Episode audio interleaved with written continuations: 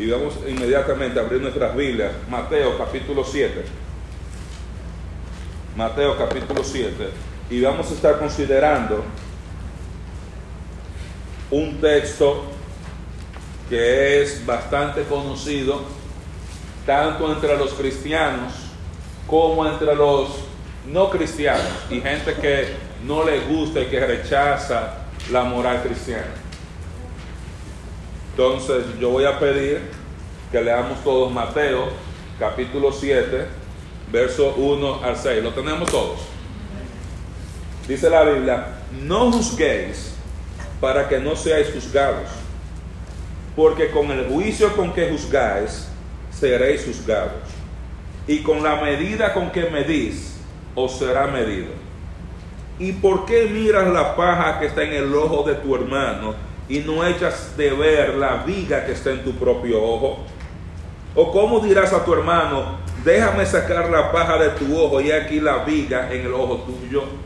Hipócrita, saca primero la viga de tu propio ojo y entonces verás bien para sacar la paja del ojo de tu hermano. No deis lo santo a los perros, ni echéis vuestras perlas delante de los cerdos, no sea que las pisoteen y se vuelvan y os despedacen. Aquí estamos viendo un texto que es muy conocido, muy conocido dentro de la iglesia y también fuera de la iglesia. Muchas veces cuando uno va a hablar con un hermano o alguien va a hablar con un hermano acerca, hermano, mire, esa manera en que usted está viviendo, eso que usted está haciendo, usted no me puede juzgar. La Biblia dice, no juzguéis para que no sean juzgados. Cuando usted va al mundo, hay mucha gente en el mundo que conoce este texto. Y cuando los cristianos hablan en contra de que si la homosexualidad es pecado, que si otra cosa, que si el aborto, que si el adulterio, mucha gente dice, usted no se tiene que meter en mi vida, usted no me puede juzgar a mí. La Biblia dice que no, que no debemos juzgar. Y utilizan este texto fuera de contexto. Y es, ah, no es tan doloroso cuando lo usan unos creyentes en su ignorancia. Yo siento que es aún peor cuando un cristiano utiliza este pasaje para esconderse de sus propias faltas y sus propios pecados cuando es confrontado por causa de su pecado o por causa de áreas en su vida en las cuales debe mejorar. Este texto aquí, aquí la Biblia no está prohibiendo a los creyentes el ejercicio de todo juicio. La Biblia no está diciendo, no juzgues a todo el mundo. Porque en otras partes la Biblia nos manda a juzgar. Por ejemplo, vaya conmigo a Primera de Corintios, capítulo 6. Primera de Corintios, capítulo 6, versos del 1 al 6. Y algún voluntario que vaya buscando Juan, capítulo 7, verso 24. ¿Alguien quiere ayudarme con Juan, capítulo 7, verso 24? Hermano Francisco. Y vamos a leer juntos aquí en Primera de Corintios, capítulo 6, del 1 al 6. Dice, ¿osa alguno de vosotros cuando tiene algo contra otro ir a juicio delante de los injustos y no delante de los santos? ¿No sabéis que los santos han de juzgar al mundo? Y si el mundo ha de ser juzgado por vosotros, ¿sois indignos de juzgar cosas muy pequeñas? ¿No sabéis que hemos de juzgar a los ángeles? ¿Cuánto más que las cosas de esta vida? O sea, Pablo está diciendo a los corintios que ellos tenían la responsabilidad de juzgar el pecado dentro de la iglesia. Cuando había hermanos en disputa, ellos se iban delante de jueces, a los tribunales, a las cortes, para que decidieran el caso. Y Pablo dice, ustedes van a juzgar a los ángeles. Ustedes van a juzgar al mundo. Y por tanto deben aprender a ir juzgando aquí las cosas más pequeñas. Dice, no sabe cuánto más las cosas más pequeñas. Si pues tenéis juicio sobre las cosas de esta vida, ponéis a juzgar a los que son de menor estima en la iglesia. Para avergonzaros lo digo, pues que no hay entre vosotros sabio ni aun uno que pueda juzgar entre sus hermanos, sino que el hermano con el hermano pleitea en juicio y esto lo hace delante de los incrédulos. Entonces se contradice la Biblia. Porque en una parte me dice, no juzguéis, y en la otra parte me manda a juzgar entre los hermanos que están en la iglesia. Obviamente la Biblia no se contradice. Nosotros vamos a ver qué tipo de juicio el Señor aprueba y qué tipo de juicio el Señor desaprueba. Aquí en Corintios, Pablo está hablando, hermanos, teniendo pleitos, teniendo dificultades, yéndose donde inconversos para que decidan entre ellos. Y Pablo dice, no hay un hermano sabio, no hay un hermano maduro en la iglesia que pueda juzgar para ayudar a estos hermanos en su situación, que pueda juzgar y decir, usted tiene la razón hermano, eso está mal, usted tiene que cambiar. Están mandando a la iglesia a juzgar entre los hermanos. Y se van a juzgar a los ángeles, van a juzgar al mundo. Hermano Francisco, usted tiene Juan capítulo 7, verso 24.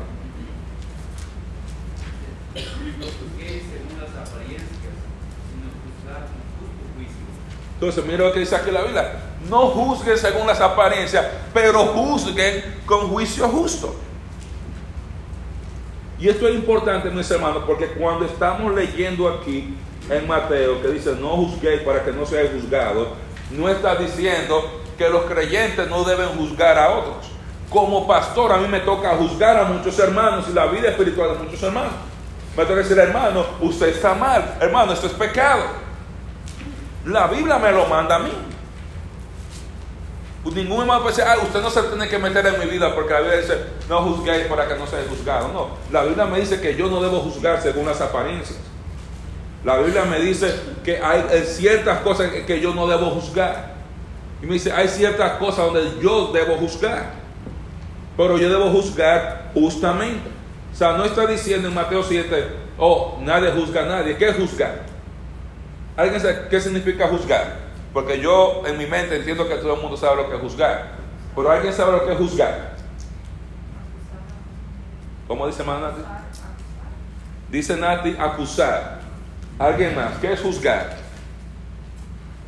¿Qué es juzgar? Los, los soberbios, ¿dónde están los soberbios? ¿Qué es juzgar? Ok, los humildes entonces. Dice Misra, poner en peso si está bien o si está mal. ¿Quién más? ¿Qué es juzgar? Evaluar. Evaluar, muy bien. ¿Quién más? ¿Alguien más se atreve? Emma. El diccionario de la Real Emma Española. O sea, cuando estamos hablando de juzgar, estamos hablando discriminar entre dos cosas. Cuando usted va a comprar al supermercado una lata de frijoles y usted coge esta y la ve y coge la otra y la ve, usted está juzgando. Y usted va a escoger una de las dos. Dice, esta yo me, quedo y esta no. Y usted puede basar su juicio en el precio, usted puede basar su juicio en cómo se ve, en cómo se ve la lata. Usted puede basar su juicio en si la lata es grande, si la lata es pequeña. Usted está haciendo un juicio.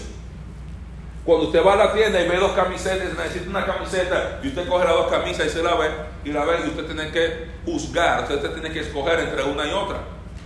Tiene que decidir, esta camisa es mejor que esta. Si a usted le dicen, hermano, mira, aquí tiene un sándwich de jamón y queso, aquí tiene un sándwich de pollo, ¿cuál le gusta más? Cuando dice, me gusta este, usted está juzgando. Usted está decidiendo, usted está escogiendo uno sobre el otro. O sea, me gusta este más porque, porque la textura del pollo me gusta más, o este me gusta más porque el sabor que me deja la sal que tiene el queso, unas papilas gustativas posteriores. Entonces usted, en lo que usted quiera basar su juicio. Entonces juzgar es evaluar una situación, usted está juzgando, evaluar y viendo en qué área está correcto, qué área no está correcto. O escogiendo o discriminando entre dos cosas. Entonces, el Señor sí aprueba el juicio en varias cosas. Por ejemplo, tienen en sus notas que le puse ahí.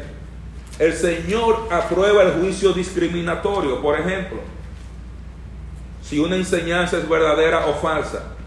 ¿Algún hermano que me ayude con Mateo 7:15? Amén. ¿Quién me ayuda? Y otro hermano que me ayude con Primera de Juan 4.1. Ok, hermano Santos Pavón. Nehemías, tú vas Juan 7.15. ¿Qué dice el texto? Juan 7:15. Digo, Mateo 7.15. Mateo 7:15 dice, guardaos de los falsos profetas que vienen a vosotros con vestidos de ovejas, pero por dentro son lobos rapaces. La Biblia nos manda aquí que hay que cuidarse de los falsos profetas. Él nos manda a discriminar si la enseñanza que alguien está predicando es verdadera o mala. O sea, como cristiano usted tiene esa responsabilidad. Muchas veces estamos en una iglesia solamente porque he estado aquí muchos años, o yo estoy aquí porque simplemente nomás sé que la Biblia te- te- nos manda la responsabilidad. Evalúa la enseñanza. Tú tienes que evaluar si la enseñanza de una persona es correcta o está equivocada. Primera de Juan 4.1, Santos. No creáis a todo espíritu, sino probad los espíritus si son de Dios, porque muchos falsos profetas han salido por el mundo. Mira lo que dice. No creáis a todo espíritu. Dice, prueben a los espíritus. Porque hay muchos falsos profetas. Prueben la enseñanza. Evalúen la enseñanza. Juzguen la enseñanza. Y le digo esto porque muchas personas dicen, usted no debe juzgar la enseñanza de, de tal persona o de tal pastor que si Dios me dio eso. No, la Biblia nos manda que debemos evaluar la enseñanza. Está la enseñanza siendo consistente con el texto bíblico. Hablando, eso es juzgar. Yo discriminar y evaluar si esto está bueno, si está mal.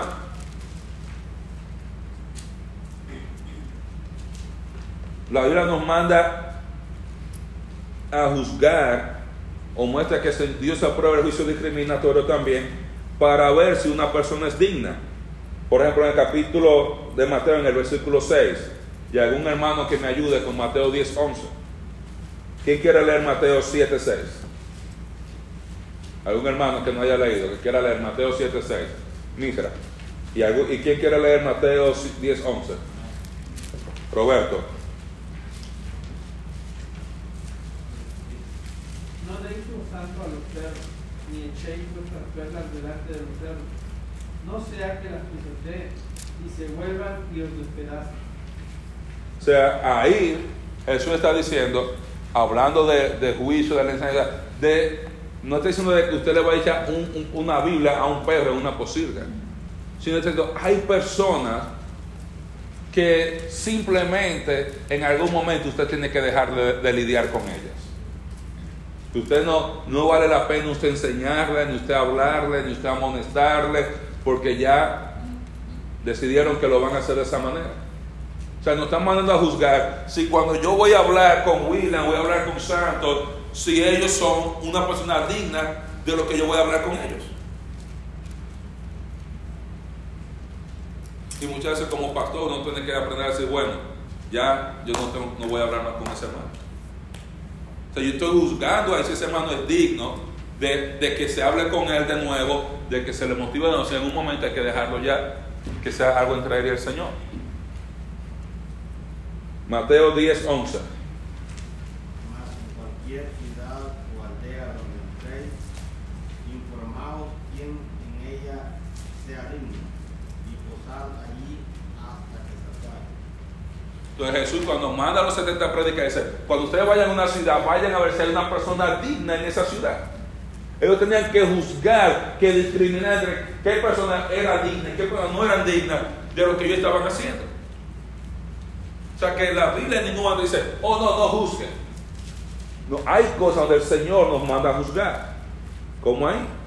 Es una persona digna de usted hacer ministerio con esa persona o no.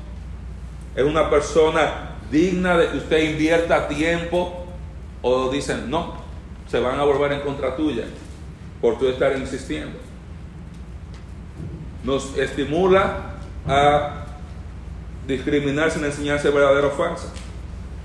También nos estimula a juzgar si una persona está incorrecta o equivocada. Por ejemplo, en Hechos capítulo 15, Hechos 15 del 1 al 29, y algún hermano también que pueda ayudarnos en Gálatas 2 del 11 al 21.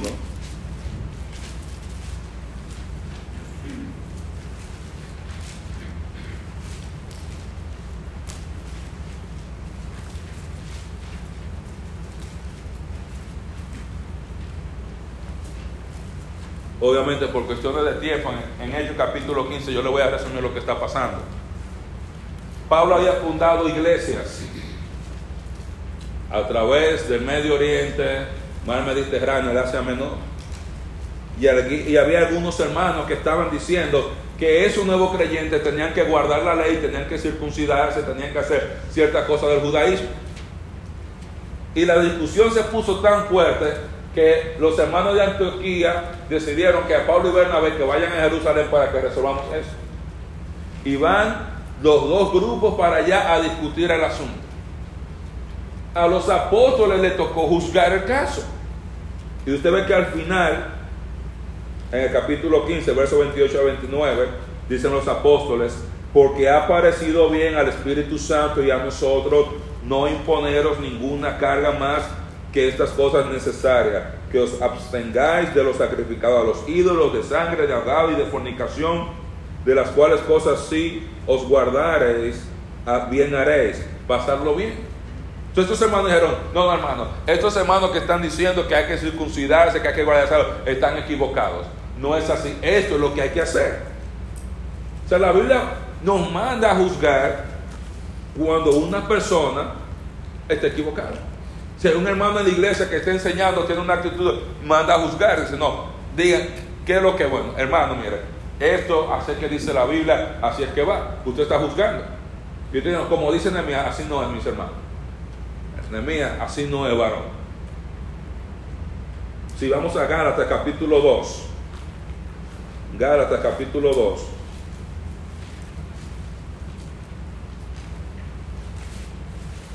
¿alguien tiene Gálatas? ¿Quién? Eduardo.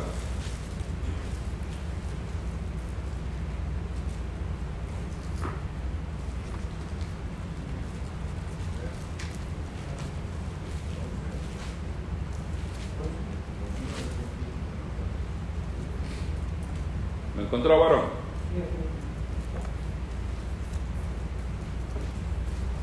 Pero cuando Pedro vino a Antioquía, le resistía cara a cara porque era de de condenar.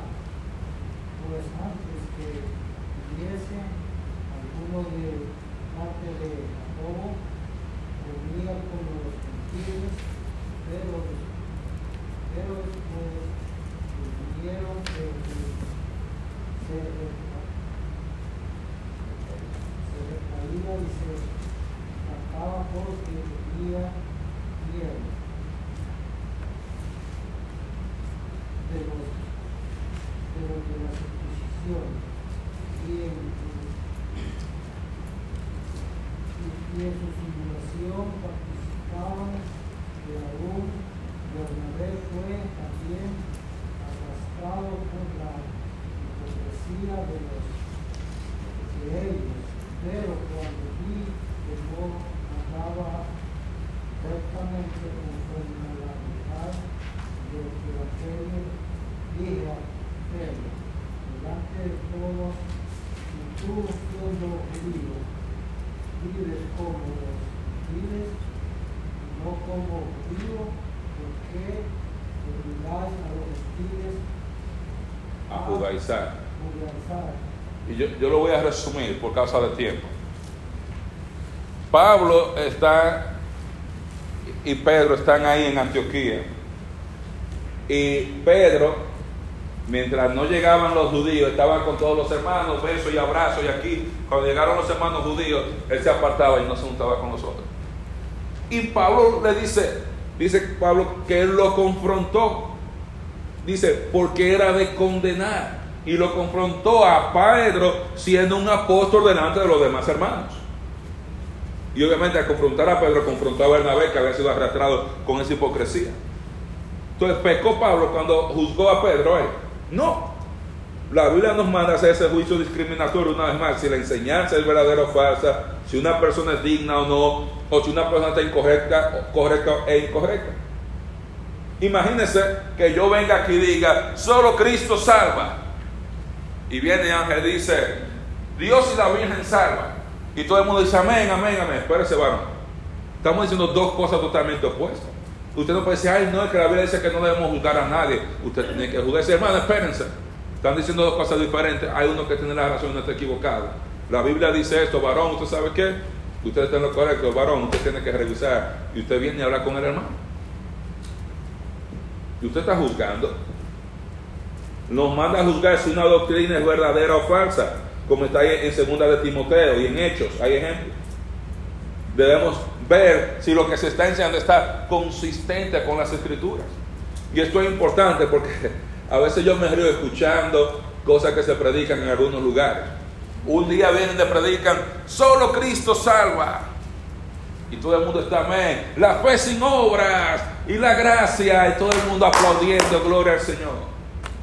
Y al otro domingo predican, y si la fe no tiene obras, cuidado si usted no es cristiano. Usted no es salvo. Bueno, pues están predicando dos cosas diferentes. O es por fe o es por fe más obras. Y a veces estamos todos ahí y decimos amén a las dos cosas. Nosotros tenemos una hermana en nuestra iglesia que era notoria por eso. Ella iba a nuestra iglesia, decía amén, íbamos a otro lugar y alguien decía un disparate y todos los demás estábamos así. Y la hermana, qué bello ese sermón. Y uno con los ojos así que se le querían salir. Entonces la Biblia nos manda a juzgar si una doctrina es verdadera o falsa. Nos manda a juzgar si las acciones de un hermano, de una hermana están correctas o incorrectas. Nos manda a juzgar si la libertad cristiana debe ejercerse o no. Hay cosas que yo tengo que decirle, varón, mire, usted tiene el derecho de hacer esto, pero aquí no lo haga. Aquí en la iglesia, usted tiene derecho, por ejemplo, usted quiere escuchar una canción romántica, una música secular, está bien, hermano. Pero el templo no es el lugar para usted ponerse a escuchar una canción de los Backstreet Boys o algo así. Entonces, no, hermano, aquí no. Tiene usted la libertad en Cristo, dice a su casa y poner lo que usted le dé la gana en su YouTube, que usted lo paga con su dinero, está bien, pero aquí no. La Biblia nos manda a juzgar qué cosas o en qué momento está correcto usted usar su libertad cristiana cuando no. Por ejemplo, ¿es pecado si uno viene y predica en pantalones cortos y en camisilla? Dice, yo tengo calor. No, hermano, no es pecado. Usted no puede decir que yo estoy pecado. Pero como líderes nos toca juzgar, hermano. Es cierto que no es pecado, pero este no es el lugar para usted ejercer su libertad cristiana, usted andar en pantalones cortos y camisilla. Usted quizá debe guardar eso para su casa. Entonces la Biblia nos manda a hacer ese juicio discriminatorio. Discriminar entre una enseñanza y otra, si es verdadera o mala, si una acción está correcta o no, si la doctrina de alguien está correcta o no, las acciones, etcétera, etcétera. Entonces la Biblia sí aprueba juzgar. Sí aprueba juzgar. La Biblia aprueba el juicio disciplinario. ¿A qué llamamos el juicio disciplinario? Cuando usted va y habla con un hermano para disciplinarlo por andar desordenadamente en medio de la iglesia. Por ejemplo, en Primera de Corintios, capítulo 5, versos 2 y 13. Pablo está hablando de un hermano que andaba en inmoralidad en medio de la iglesia. ¿Usted sabe lo que hicieron los corintios? Nadie se atrevía a decirle nada al hermano. Y el hermano anda en, inmoralidad y está sentado, está en el medio ahí, haciendo todo en la iglesia como si no estuviera pasando nada. Y Pablo le escribe a la iglesia y los critica fuertemente. Le dice, porque, ¿por qué razón tendría yo para juzgar a los que están afuera? ¿No juzgáis vosotros a los que están adentro? Porque a los que están fuera Dios los juzgará. Quitad pues a ese perverso de entre vosotros. O sea, Pablo está mandando a los líderes de la iglesia, ese perverso, ese hermano que les dice, quítenlo de en medio de la iglesia. Está diciendo, disciplínelo y sáquelo de la iglesia, cancele la, la membresía, diga hermano, o usted pone su vida en orden o usted se va. yo espero que ni nadie me ponga a mí en la posición de yo tenga que escoger entre hermanos, usted se va, usted se arregla. Ya habíamos mandado a juzgar. Tito, capítulo 3, verso 10.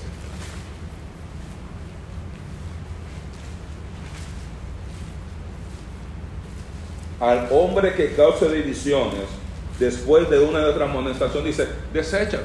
El hermano que está causando división en la iglesia, usted ha hablado hermano, y mira Joseph, ya, y mira Francisco, ya, y sigue, y sigue, y sigue, y se dice, deséchalo.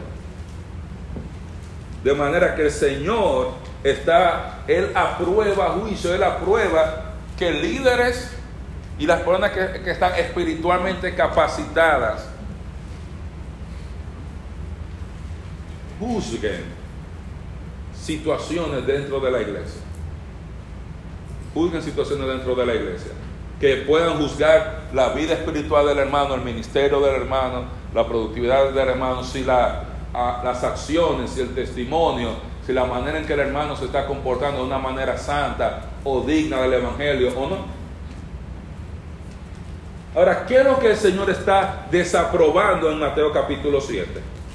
está desaprobando el juicio duro, ese juicio sin misericordia, ese juicio que usted y yo hacemos cuando vamos a condenar a un hermano. Porque muchos de nosotros, mis hermanos, juzgamos a los demás muy, muy duros, muy duramente.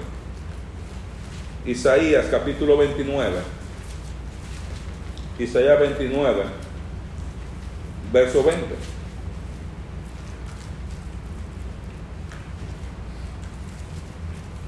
Dice, porque el violento será acabado y el escarnecedor será consumido. Serán destruidos todos los que se desvelan para hacer iniquidad. Él está condenando ese juicio duro, ese juicio violento.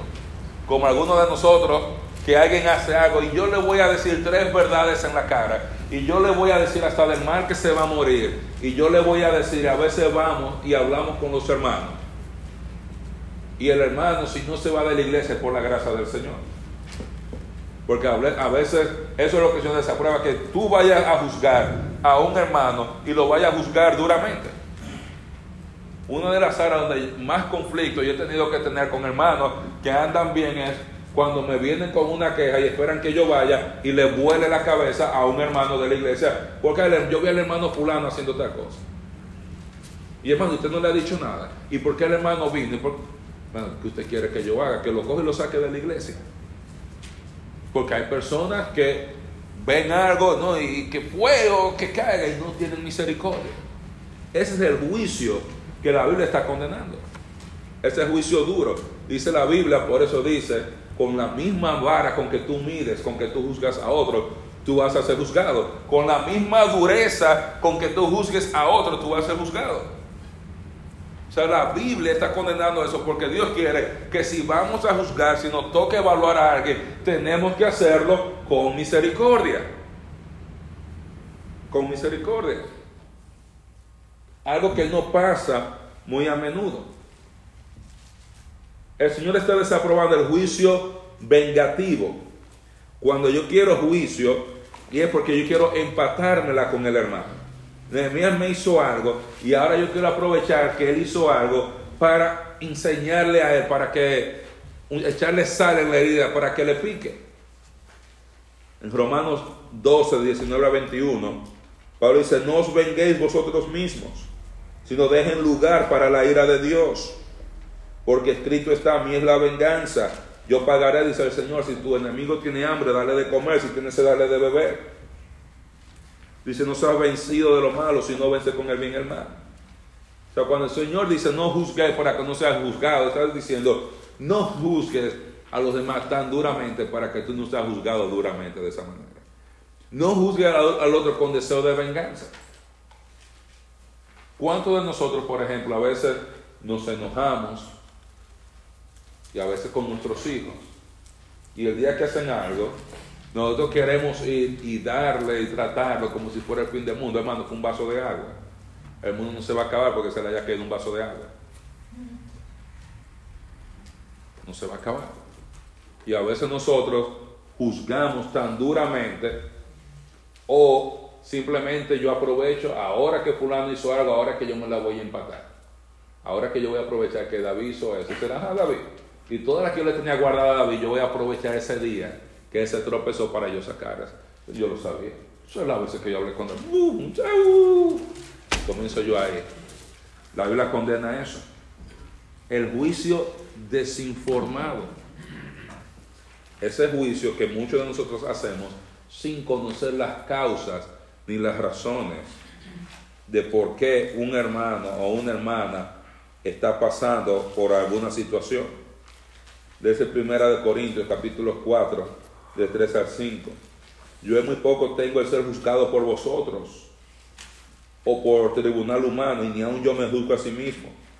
Porque aunque de nada tengo mala conciencia, no por eso soy justificado, pero el que me juzga es el Señor. Así que no juzguéis nada antes de tiempo hasta que venga el Señor, el cual aclarará también lo oculto de las tinieblas y manifestará las intenciones de los corazones, y entonces cada uno recibirá su alabanza de Dios. De eso es el juicio que está condenado, ese juicio desinformado. Por eso Pablo dice, no se apresuren a juzgar cosas antes de tiempo, hasta que venga el Señor que va a revelar lo que pasa. Hay veces que uno dice, el hermano es tan poco espiritual, ese hermano está en la cara, y ese hermano está de tal cosa, a veces usted no sabe cuál es el problema. Yo recuerdo, como líder de jóvenes, muchas veces juzgando a los jóvenes de mi iglesia de manera injusta. Yo no me di cuenta hasta que yo crecí, ya era un adulto, pero era un joven pastoreando a otro joven. O sea, en mi momento yo creía que yo estaba haciendo lo mejor. Pero yo no entendía algunas cosas que ahora yo entiendo. Que hay jóvenes que tienen depresión, que tienen ansiedad, que son bipolares, que tienen situaciones en su casa. Y a veces usted está ahí tan duro y no conoce la historia detrás de la historia. Y estamos juzgando, como decía pero juzgando es acusando y condenando a la persona por el hecho que están haciendo sin tener información. Sin tener información. La Biblia condena ese juicio desinformado. oye, tú tienes que tener cuidado, porque a veces usted dice algo y después usted se da cuenta, ups, yo no sabía. Yo no sabía. Y usted creía que eh, pasó esto con el hermano y había otra situación pasando. La Biblia condena el juicio apresurado, como dice Proverbios capítulo 18, verso 13. Proverbios 18, verso 13. Al que responde palabra antes de oír, le es fatuidad y oprobio. A veces nosotros vamos rápido para juzgar. ¿Y aquel es un carnal? ¿Aquel es un ladrón? ¿Aquel? Aquel anda en la carne aquel, aquel no, no hace nada, aquel, aquel se ve que no ora, aquel, mírale. Y nos vamos demasiado rápido. El juicio hipócrita, como Pablo escribe a los romanos. O sea, tú vienes y estás haciendo lo mismo, tú estás condenando a aquellos que están allá, pero tú estás haciendo lo mismo. Entonces, ese juicio es el juicio que el Señor de esa prueba. Pues dice, no juzguéis para que no seas juzgado. Está diciendo, mira, no seas hipócrita. Tú no puedes ir a criticar al hermano porque el hermano no está haciendo esto cuando tú no lo estás haciendo. Tú ves condenar al hermano a que el hermano no ora, no estudia, y usted tampoco ora ni tampoco estudia. Yo estoy condenando al hermano porque no que ese hermano falta demasiado a la iglesia y usted falta igual o más que el hermano. Es interesante. Nosotros siempre tenemos los, los domingos el ensayo a las 8 de la mañana. Y hay una hermana de Puerto Rico, que no voy a decir su nombre, que canta en el grupo de alabanza. No, voy a decir su nombre, que no quiero que nadie se entere. Y esa hermana tiene el don espiritual de llegar más o menos 10 a 15 minutos después. 8 de la mañana cuando vamos a orar, I'm on my way. Cada vez que llega la hermana, hermana. No, no, no, no, no, no, no. Pero, ¿usted sabe lo que pasa cuando soy el que vengo tarde? Y una voy diciendo, ojalá que Iglesia no haya llegado. Ay, se me zafó el nombre ya. Ojalá que ella no haya llegado. Ojalá que ella no haya llegado. Porque voy pensando en eso. Voy pensando en eso. Entonces la Biblia condena ese tipo de juicio hipócrita, apresurado. A veces los que no tienen hijos tienen dificultad de entender lo difícil que es poner una familia con niños en el carro para llegar a tiempo a la iglesia. Usted puede llegar, pero hermano, a veces usted levanta un niño a las 5 de la mañana, a las 6 de la mañana, porque toman a ellos el doble de tiempo que le toma usted prepararse. Usted viene, cambia liana, lo que usted va donde el otro está ya ella con todo y usted vaya a arreglar el otro y pasan muchísimas cosas. Y a veces uno es súper rápido en condenar a ese hermano porque ese hermano no llegó aquí media hora antes, etcétera, etcétera. Entonces, razones por las cuales yo evitar el juicio apresurado, duro, vengativo, desinformado, apresurado, hipócrita. Número uno, el efecto boomerang. Cada vez que usted juzga a alguien con dureza, usted corre el riesgo de ser juzgado de la misma manera. Mira el caso de Daniel en el pozo de los leones. Esta gente le pusieron una trampa a Daniel para condenarlo a él. ¿Y qué hizo Dios? Procedió a Daniel y los echó a ellos en el pozo de los leones. Mira lo que pasó en el libro de Esther con Mardoqueo. Amán está tratando y viene tratando de, de ver cómo fastidiaba a esta persona. El efecto boomerang terminó él ahorcado en su propia horca.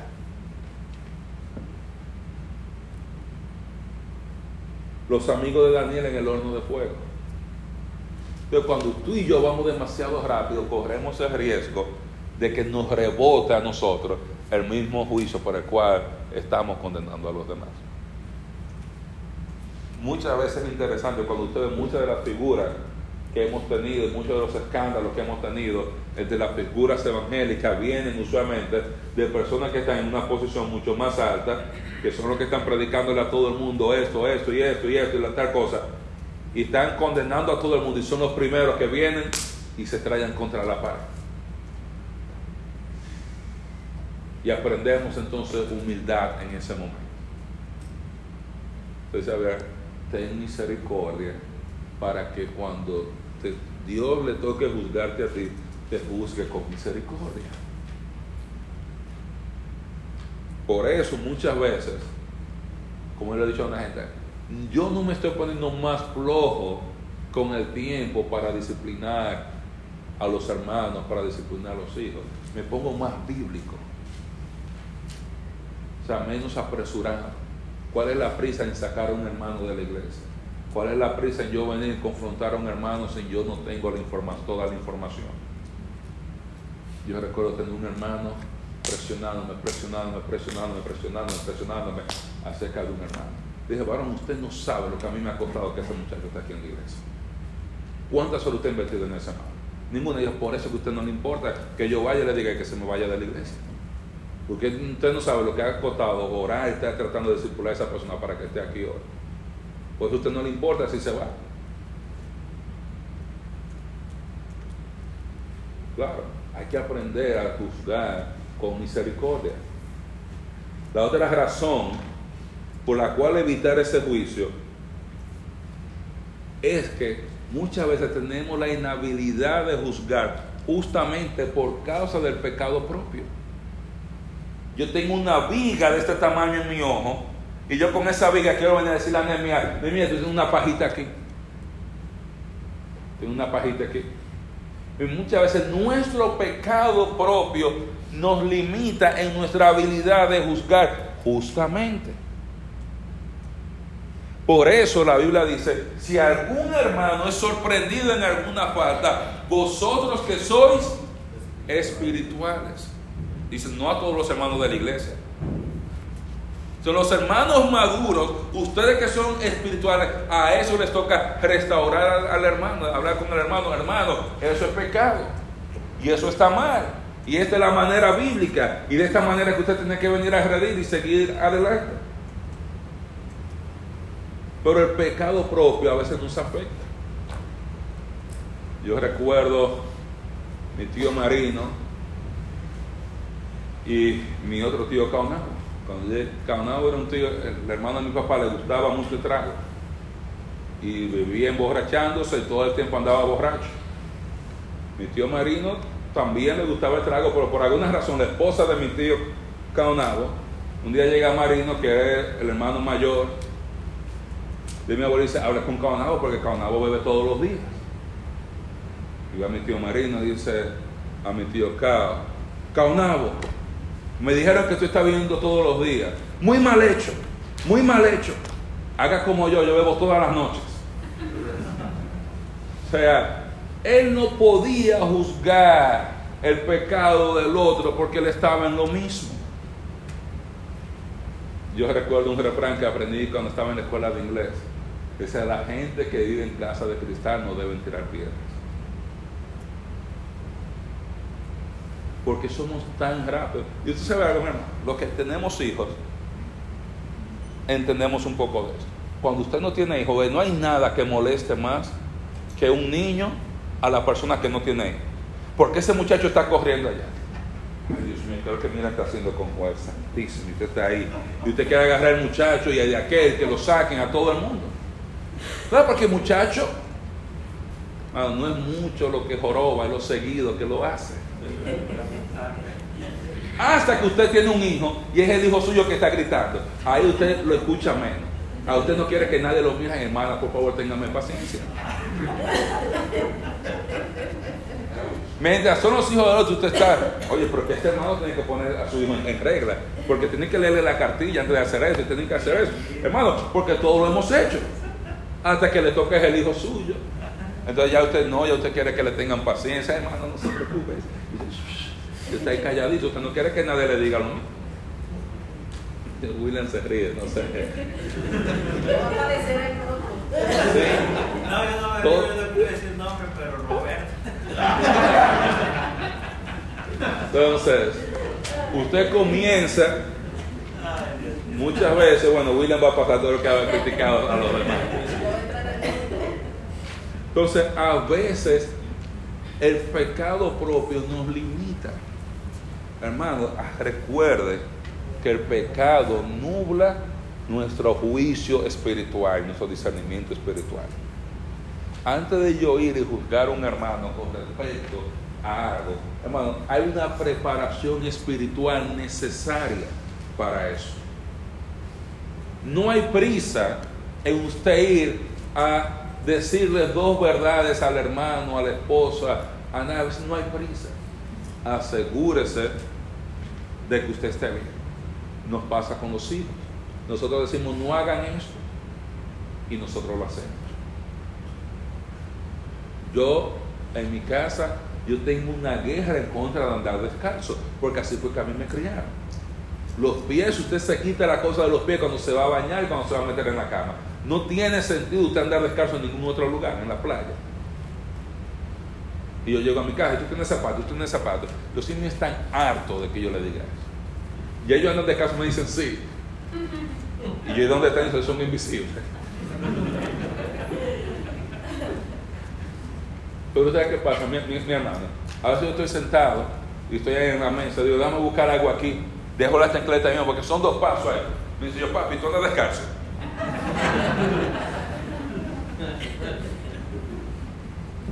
Entonces, se hace difícil. Nosotros decimos a los hijos, no digan malas palabras y nosotros andamos con una boca toda sucia. No queremos que yo le, me pasó con Albanelli, que yo un día me estaba quejando que por qué Daniel habla y responde de esa manera. Y me dice, porque tú le hablas así. Es una de las bofetadas que Albanelli me, da de vez en cuando. Así con todo su y su carita muy linda. así. Es que así que tú le hablas. Y yo, Hermano, usted no sabe la veces que Avanelli me ha puesto en mi, en, mi, en mi puesto, así con toda su calma, toda su decencia. Y no puedo hacer nada, porque lo hace con tanta gracia, con tanta que es, tú te enojas de, de, de por qué ella es tan nice y me lo dice de, de una manera tan decente. Como que me lo digan más alto para yo poderme, pero no tengo excusa para yo reaccionar. Pero esa mi falta me inhabilita para yo muchas veces ir a juzgar a otro. Los padres, es que este, este no lee, y usted tampoco lee. Usted nunca agarra un libro, sus hijos nunca lo han visto con un libro en la mano, y usted se queja de que ellos nada más ven televisión. ¿Y usted qué hace? Ver televisión el día entero. Y lo otro es, la, nuestro juicio no siempre es confiable. ¿Qué quiere decir? Nosotros nos equivocamos. Como yo pongo el ejemplo de cuando yo era líder de jóvenes y pastor de jóvenes en República Dominicana. Después de mucho tiempo, después de yo mismo pasar por depresión, por ansiedad y por muchísimas cosas, me di cuenta que había muchos muchachos que ellos necesitaban ayuda. Y que lo que ellos no necesitaban no eran presionarlos y bibliazos y más versículos y más cosas. Me tomó años. ¿De qué? Me doy cuenta, oye, me, me equivoqué. Cometí un error. O cometí otro error. Por eso no debemos apresurarnos a juzgar, porque, hermano, en una boca cerrada no entran moscas. Dice la Biblia que es perfecto en palabra, o el que cuida su lengua, dice un hombre perfecto. Aprendimos en Santiago. O sea, por estar hablando tanto, nosotros nos vamos a condenar más. Porque hablamos y opinamos y juzgamos y decimos de este y de aquel y al otro y que mira y aquel hace y aquel no hace. Y estamos votando por ahí, juntando evidencia para nuestro propio juicio.